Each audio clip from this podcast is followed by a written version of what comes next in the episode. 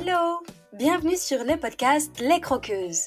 Moi, c'est Pauline et je suis là pour vous aider à construire un quotidien qui vous ressemble et dans lequel vous vous épanouissez chaque jour un peu plus pour croquer votre vie à pleines dents.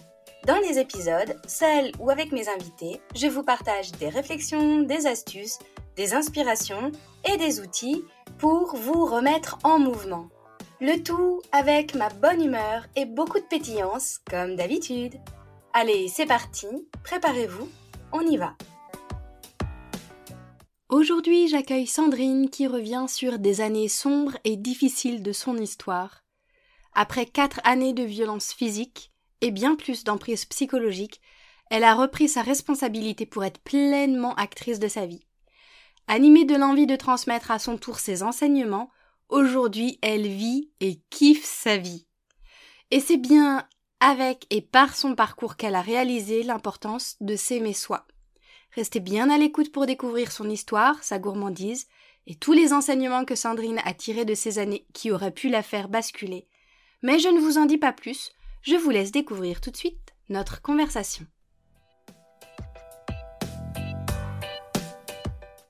Salut Sandrine, aujourd'hui c'est le grand jour.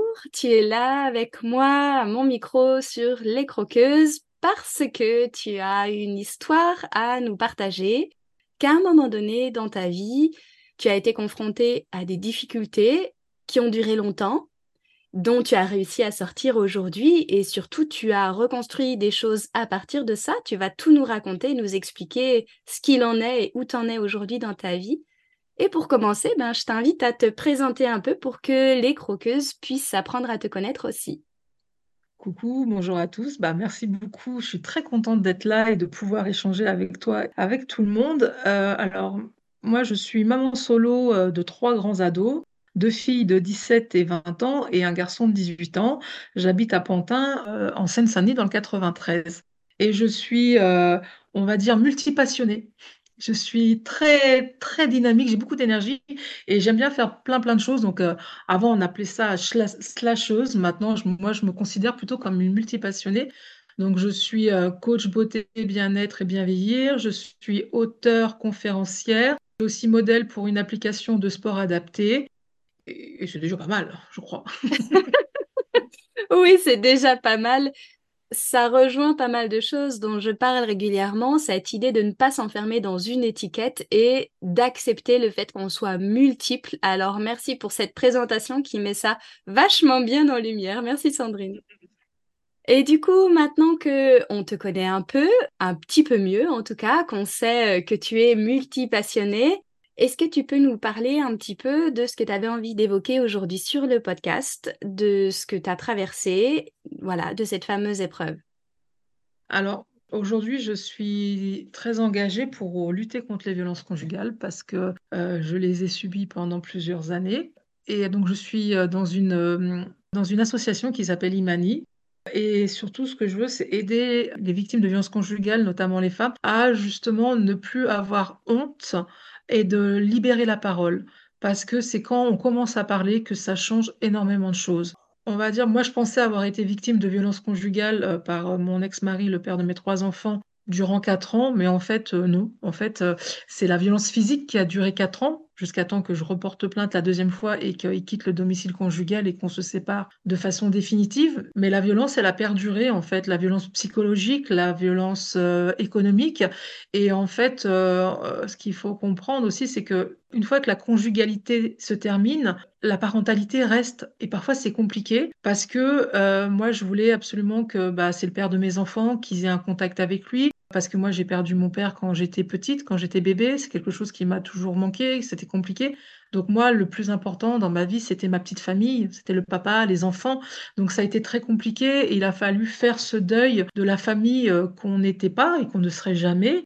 Et euh, il a fallu que j'apprenne que moi et mes enfants, c'était une famille, que nous quatre, nous étions une famille. Et ça, ça m'a, ça a été très compliqué pour moi. La, la violence, elle a perduré en fait 21 ans. Et en fait, ça fait ça doit faire oui, à peu près un an et demi que je ne le vois plus du tout. Les enfants ont grandi, donc les deux grands continuent de voir leur père. Mais moi, je ne l'ai pas revu, je ne lui ai pas reparlé. Et en fait, c'est là que je me suis rendu compte que moi qui pensais qu'on était en bonne intelligence, qu'on s'entendait bien, alors évidemment, on s'entendait bien quand j'allais toujours dans son sens, hein, forcément, mais que voilà, tout le monde disait qu'on s'entendait bien, que c'était une séparation réussie. Non, c'était absolument pas une séparation réussie, c'était juste que j'étais toujours sur emprise. Donc, quand tu parles là de ces quatre années de violence euh, conjugale, ça s'est passé quand tu étais euh, enceinte, quand tes enfants étaient petits? Est-ce que tu veux nous Ouais. parler un Bah, petit peu de fait, comment euh, ça a commencé, tout ça? bah, en fait euh, ça a été, tout a été très vite, trop vite. Avec mon ex-mari, voilà, on s'est, on, on a tout de suite vécu ensemble. Je suis tombée en- enceinte trois, quatre mois après. Enfin, ça a été très rapide. Les violences psychologiques, on va dire au début, c'était un gros contrôle, beaucoup de jalousie. Et il m'a dit, moi, c'est comme ça. Et c'est pour ça le red flag maintenant, je veux dire, j'ai appris beaucoup de choses, mais à l'époque, je me dis non, en fait, quand il va voir que je suis quelqu'un de bien, parce que je me remettais en question, je dis quand il verra que je suis une femme bien, bah, il verra qu'il n'a pas raison d'être, il a pas aucune raison d'être jaloux, et puis ça ira. Sauf que non, la jalousie n'est pas quelque chose de rationnel, surtout qu'elle est un peu paranoïaque, et en fait, euh, avec l'expérience, avec la vie, avec tout ça, j'ai simplement compris que c'était en miroir, que les choses qu'il me reprochait, c'est ce que lui faisait. C'était son manque de confiance en lui. Et l'erreur que j'ai fait, c'est que voilà, je me suis justifiée. Moi, j'ai fait tout ce qu'il ne fallait pas faire, en fait. Je me suis justifiée maintes et maintes fois, j'ai toujours fait en fonction de lui. Et en fait, vous avez beau faire, de toute façon, ça ne changera pas. Et les premiers coups sont arrivés euh, au bout de six mois de relation et j'étais enceinte de ma première déjà. Donc, euh, les, les grossesses, oui, ça a été des périodes où, euh, parce que la femme, justement, est encore plus vulnérable. Donc, les, les grossesses sont des moments où souvent les violences peuvent être majorées, parce que justement, il y a quelque, so- quelque chose qui se joue. Le couple n'est plus qu'un couple, il y a un, il y a un enfant qui va venir, ça va changer un peu la donne. Donc, les premiers coups sont arrivés quand tu étais enceinte. six mois, oui. Ouais. Il y a juste pendant mon fils, la grossesse de mon fils. Alors, il faut savoir que j'ai eu trois grossesses en quatre ans. Donc, euh, j'ai quand même un petit peu enchaîné. Mon fils, il ne m'a pas touchée parce que j'avais porté plainte. En fait, on devait se marier. Et un soir, euh, voilà, les voisins ont appelé la police. La police est venue me chercher. Donc, j'étais enceinte de. J'étais en début de grossesse. hein. Je devais être enceinte de, de, de trois mois, je crois, de, ma fille aînée. Et euh, donc, j'ai été emmenée à l'hôpital. J'ai dormi là-bas. J'avais tellement peur. Je voulais pas porter plainte parce que j'étais complètement paniquée. Et euh, après avoir dormi, le commissariat m'a appelé pour me dire que mon conjoint à l'époque était venu au commissariat me chercher, en fait, pour que je rentre à la maison complètement hors réalité. Il était venu bah non, elle va rentrer, on s'est un peu disputé, mais c'est rien sur ce que, voilà. Et donc, ils l'ont gardé en garde, il avait mis en garde à vue. Et euh, ils m'ont appelé, et moi, comme j'avais pu dormir, euh, j'étais en sécurité. Après, j'ai dit non, bah, je porte plainte. Donc, j'ai porté plainte. Et euh, donc, il a été mis en détention provisoire pour expertise psychiatrique. Donc, il a fait un mois de prison. J'avais porté plainte, je n'étais plus avec lui. Et puis, je ne sais pas pourquoi, je suis allée le voir en prison. Ça, je ne me l'explique pas encore. J'ai fait la bêtise d'aller le voir en prison. J'étais enceinte ouais, de deux trois mois. Euh, oui, euh, il y a un bébé qui va venir, euh, ça va aller, on va être heureux, je vais aller voir quelqu'un, nana, je t'aime. Et simplement, sauf que quand il est ressorti, toutes les belles paroles se sont envolées vite fait. Et donc, il n'a jamais été voir quelqu'un. Quand après je parlais de psy, il me fait, bah non, c'est toi qui moi ça va très bien, c'est toi qui as besoin d'une psy, vas-y. Et alors, à un moment, quand j'ai accouché, j'étais partie et après on a vu une conseillère conjugale. Donc moi je me disais, il fait des efforts, il y a quelque chose, mais en fait non, c'était juste de la manipulation parce que de toute façon, je ne pouvais pas parler librement parce qu'après il fallait pouvoir gérer le retour à la maison. Ouais, pourquoi t'as dit ça? C'est quoi ça? là? Voilà, j'étais forcément la pire des femmes. Hmm. Donc, en fait, tu as traversé tout ça, tu as vécu de la violence psychologique, verbale et Mhm. physique pendant tes grossesses. Il y a eu un jugement. Mais avec, euh, si je comprends bien, euh, une extrêmement fine manipulation de sa part qui fait que c'est très difficile et ça demande beaucoup de, de force et je crois de temps aussi pour pouvoir sortir d'une emprise comme celle-ci. Qu'est-ce qui fait qu'à un moment donné, au bout de quatre années, tu as dit stop et que tu es parti, enfin, ou que tu l'as mis dehors? Alors en fait, j'avais jamais osé reporter plainte parce que comme il avait en fait pendant 5 ans 18 mois de sursis. Donc normalement, ça veut dire que si il récidive, d'entrée, il fait 18 mois de sursis avant d'être jugé. Donc moi, je n'ai jamais osé reporter plainte. Je suis partie plusieurs fois.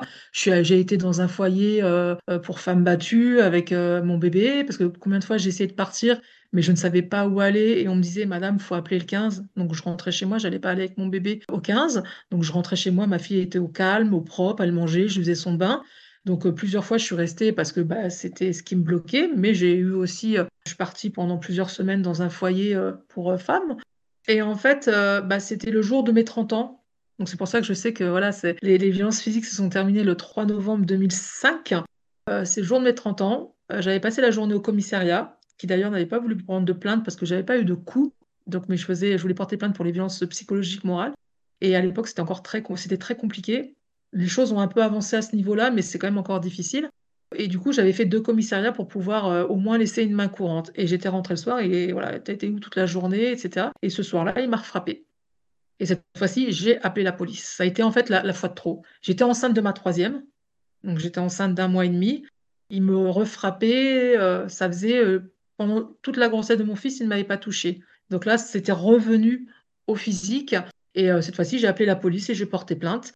Et donc il était, alors du coup, récidiviste. Moi, j'étais considérée comme personne vulnérable. C'était aggravant parce que bah, j'étais sa concubine, parce que j'étais enceinte.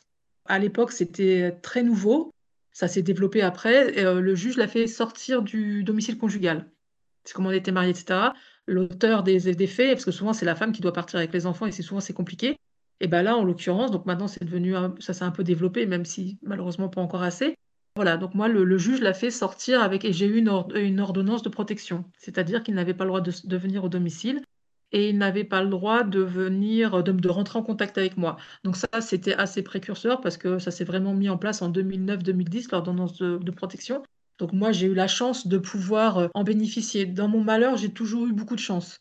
Les deux fois où j'ai porté plainte, j'ai été entendue et il a été jugé et reconnu coupable. Donc en fait, ce qui est important aussi, c'est d'être reconnu, d'avoir ce statut de victime reconnu par la justice. Parce que si on me reconnaît moi en tant que victime, ça veut dire que lui, on le reconnaît en tant que coupable. Par contre, moi, voilà, ce que j'ai travaillé aussi, c'est attention de ne pas rester dans cette position de victime. Parce que si on reste victime, on laisse une place potentielle au bourreau. Donc j'ai beaucoup travaillé là-dessus et je refuse aussi surtout que, que mes traumas, tout ce que j'ai vécu avec lui, parce que c'est la personne qui m'a fait le plus de mal sur Terre, me vole ma vie. Je ne peux pas changer le passé. Le passé est le passé, je n'ai pas de, prise là-dessus, donc je ne peux rien faire. Par contre, je peux changer l'émotion liée à ce passé. Et notamment, moi, je sais ce qui m'a aidé, ce que j'ai fait. J'ai fait par exemple de la kinésiologie. J'ai vu maintes et maintes psychologues, psychiatres, etc. Mais voilà, la psychothérapie, c'est quand même extrêmement long et il y a des thérapies qui sont quand même plus rapides et qui peuvent aider. Donc moi, je sais que j'ai fait de la kinésiologie. Il y a des choses comme ça qui peuvent vraiment, vraiment aider. Hmm. Donc, à partir de 2005, justement, du 3 novembre, quand tu as eu tes 30 ans et tout ce qui s'est enclenché derrière, et la femme que tu es aujourd'hui, qui est auteur, euh, voilà, et multipotentielle et multipassionnée, est-ce que tu peux euh, nous lister un petit peu, nous, nous parler, justement, tu viens un petit peu de le faire, de psychologue, de psychiatre, euh, de kinésiologie. Qu'est-ce que tu as testé, expérimenté, vécu, traversé pour euh, en être là où tu en es aujourd'hui dans ta vie Ce qui m'a surtout aidé aussi, c'est que j'ai un caractère assez fort malgré tout et que je refuse que les traumas du passé, que ce que j'ai vécu avec mon ex-pari me vole ma vie, me vole mon présent. Je refuse que mon passé me vole mon présent. Donc je suis quelqu'un de nature plutôt optimiste, euh, je suis quelqu'un d'assez courageuse et donc, euh, c'est de, ma responsabilité. En fait, j'ai repris ma responsabilité. J'ai eu le statut de victime. Je me suis laissée victimiser pendant pas mal d'années.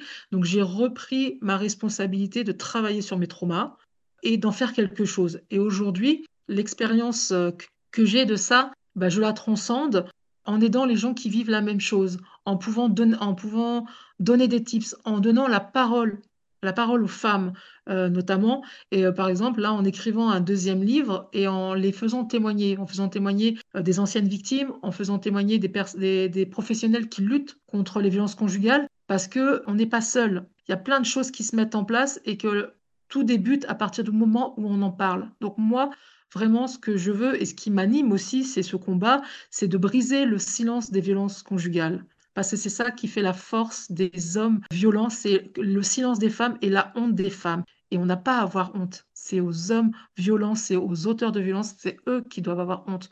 Nous, on n'a pas honte. On ne doit pas avoir honte de ça.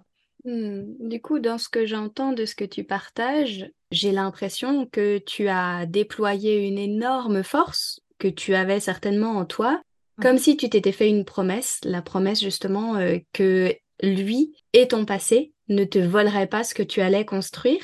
Et j'entends aussi que euh, les mots, la libération de la parole a été vraiment thérapeutique pour toi, aussi bien avec des professionnels que tu es allé voir et auprès de qui tu as pu parler, que d'associations et autres, de réseaux dans lesquels tu apportes toi ton soutien, ton expérience et que tu peux euh, trouver aussi euh, un sens peut-être à ce que tu as traversé dans la mesure où à ton tour tu es capable, en mesure de pouvoir aider d'autres.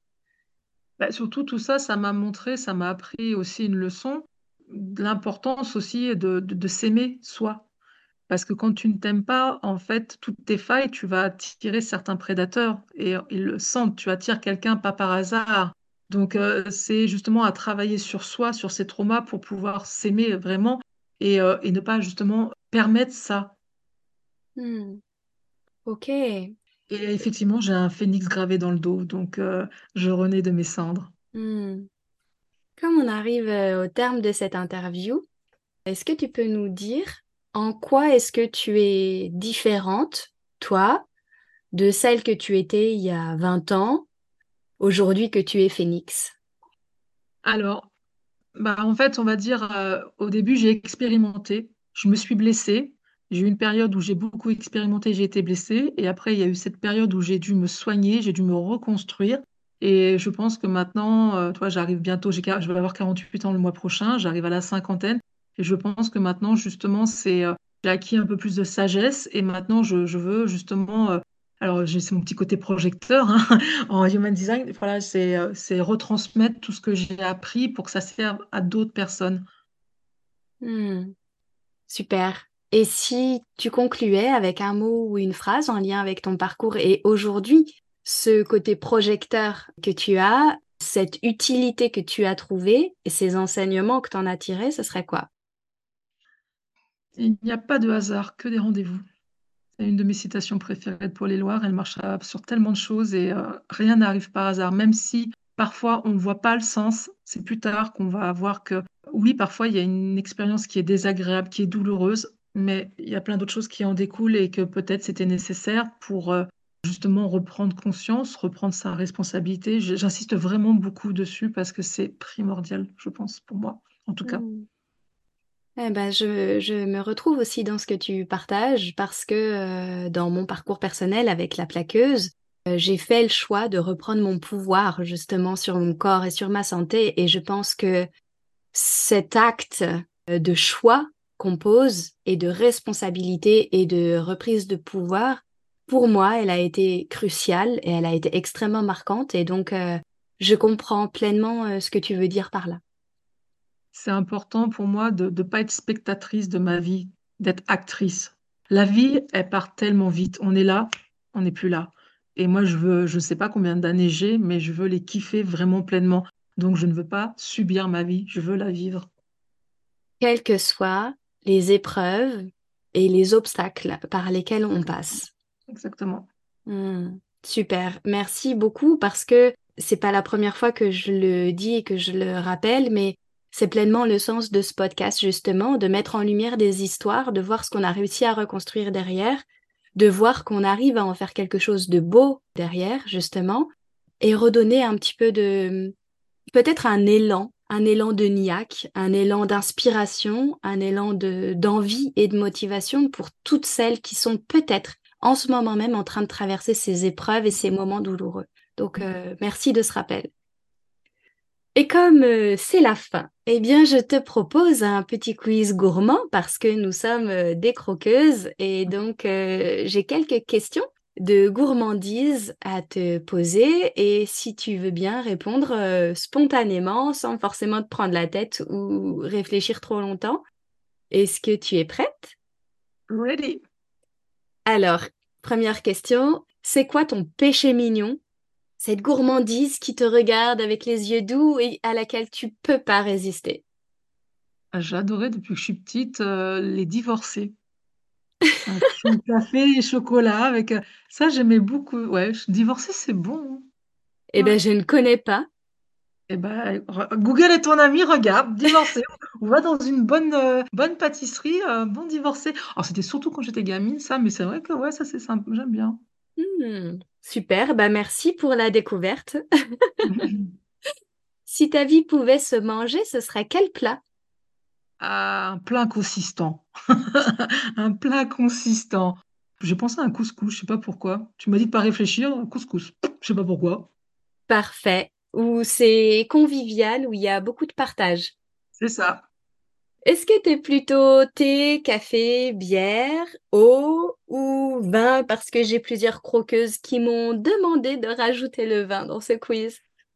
On va dire thé, parce que j'aime le très bon thé. Je suis une amatrice de thé. Et euh, j'ai une amie qui a une boutique de thé, donc je veux toujours du très bon thé. Parfait. Ok, c'est raisonnable. Raisonnable et raisonné. Est-ce que tu es plutôt radis, raisonnable et raisonné, hamburger pas raisonnable, falafel en voyage ou bourguignon traditionnel? Ah, bourguignon, c'est bon ça. Ah oui. Là, t'as le terroir, c'est travaillé, c'est mijoté, c'est c'est le dimanche, c'est la famille. Le bourguignon, c'est un plat avec tout ce qui va autour. Bourguignon. Ouais, c'est très symbolique. Ouais. Hmm. Et comme moi, je suis pas une croqueuse de divorcé, mais de chocolat, je te demande si tu es plutôt chocolat noir, chocolat blanc ou chocolat au lait. Chocolat noir. Eh bien, c'est la fin. Un grand merci d'être venu pour euh, témoigner de ton histoire, de cette épreuve terrible qui a duré longtemps, mais de laquelle tu as réussi à t'en sortir parce que tu as repris ton pouvoir et ta responsabilité et qu'aujourd'hui, bien, tu peux partager euh, à d'autres. Si on veut te retrouver, retrouver un peu ton histoire et tes livres, comment on fait?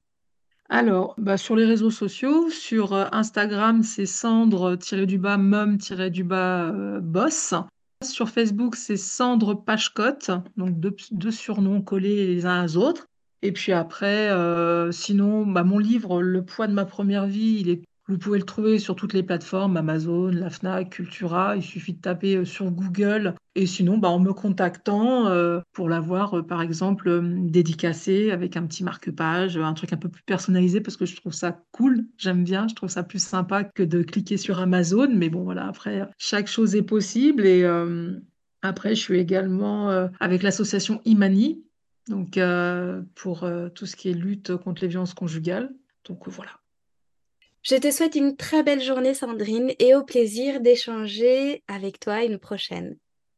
Merci beaucoup. Et puis, euh, je suis vraiment ravie parce que c'est en parlant, en libérant, en fait, ce podcast peut faire énormément de choses et peut ne serait-ce que, même si c'est une personne, faire un petit déclic. Merci.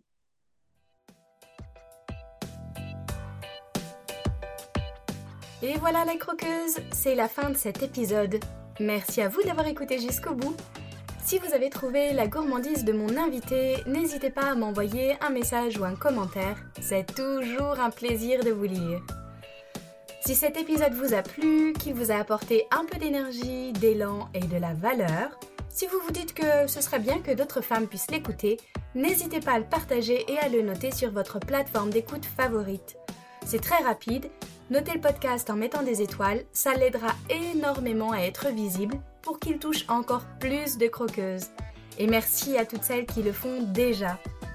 Vous pouvez aussi vous abonner pour être certaine de ne pas rater les prochains épisodes en solo ou avec mes invités. Je vous souhaite une super journée ou soirée, où que vous soyez, avec gourmandise bien sûr. À la semaine prochaine pour une nouvelle dose de pétillance, d'inspiration et de bonne humeur.